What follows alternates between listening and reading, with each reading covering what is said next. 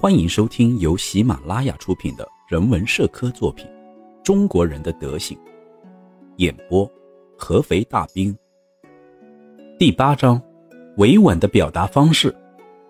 我们盎格鲁撒克逊人说话的时候都是心直口快，我们也为这种习惯而自豪。当然，在一些正式的外交和社交场合中，我们也会仔细斟酌自己的语言。可是，简单直接的说话方式仍然在我们的骨子里，只是在不同的地点、面对不同的人的时候，会做出相应的调整。而亚洲人则不同，随着与他们接触时间的增加，渐渐的，我们发现他们的性格及为人处事与我们全然不同，甚至完全对立。很多亚洲国家的人对别人的称呼恭维的过分，而我们很少用这种恭维的称呼。中国人总是用很多种不同的方法来表达十分简单的事，我们则不会。比如说，一个中国人对于死亡的表达就有很多种方式，其中没有一个是简单直接的。皇帝也好，乞丐也罢，在提及死亡的时候，都用一些委婉的方式，只是用词不同。我们并不谈言语的准确性，只是就一般的表述来说，若是每个人都这样直白的表达。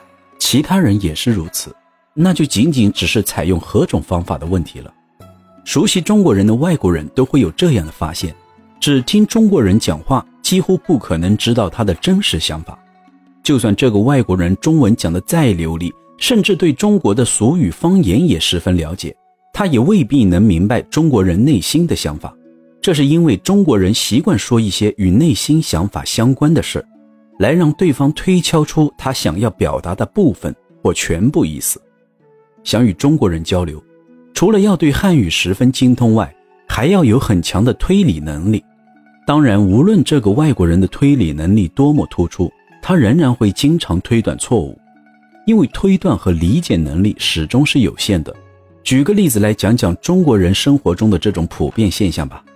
首先说说我们比较熟悉的人——仆人。他们看似不重要，但是对于我们来说，他们是中国人的代表。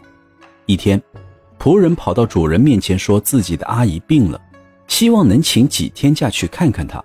外国人听到这样的话，只是会想，也许是他的阿姨真的病了，所以请几天假而已，肯定不会想到有其他的意思。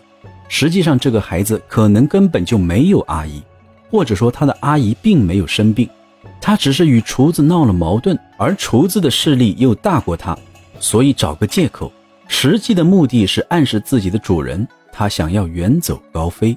有这么一个人帮助了别人，那个被帮助的人当时身上没有钱，只能拿一些随身的物品来赠送，而那个施以援手的人则是有礼貌的拒绝赠送，并且说，这种小事也要索取报酬，有损五常。如果对方还是坚持要送。那就是贬低他，看不起他，但是这仅仅是表面的意思而已，绝对不是他的本意。那他这些话的意思是什么呢？很可能是被帮助的人给的东西太少，他不满意，希望能多得一些的意思。就像是奥利弗·特维斯特说的那样，想得到更多，或者他不是这个意思，而是想暗示将来你有能力送他好的东西的时候，再接受你的答谢。中国人之所以会以这种委婉的方式来表达自己的利益，大概是怕伤了听者的感情。在谈到别人的时候，中国人会格外小心，唯恐惹来麻烦，得罪别人。中国人喜欢聊天，但是他们清楚在怎样的场合该说怎样的话，尤其是有外国人在的情况，他们会特别谨慎。所以这些中国人经常在人多的时候保持沉默，除非他们既不用冒险，又能够得到好处。才会表现的不同一些。当中国人想把一个坏消息暗示给别人时，是很有趣的。他们想找到最佳的方法来准确地表达出自己的意思，但总是词不达意，经常委婉地暗示对方这件事情只可意会。举个例子，有的人说话时刻意地压低声音，还要时刻谨慎地看看有没有人偷听，然后伸出三个手指头来暗示那个人就是他家老三。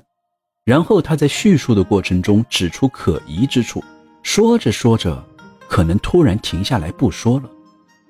接着，他高深莫测地看着你，点点头，一副你明白了吧的表情，可能这个外国人根本就没弄明白他在说什么，于是这位告密者又会将你拉入黑暗之中，暗示你总有一天会明白的。每个民族的人都希望尽可能隐瞒坏消息，报喜不报忧，这点中国人也不例外。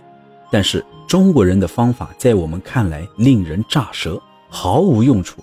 据说曾经有位老奶奶的孙子不幸去世，两位老乡特意从外地赶来告知这位老奶奶。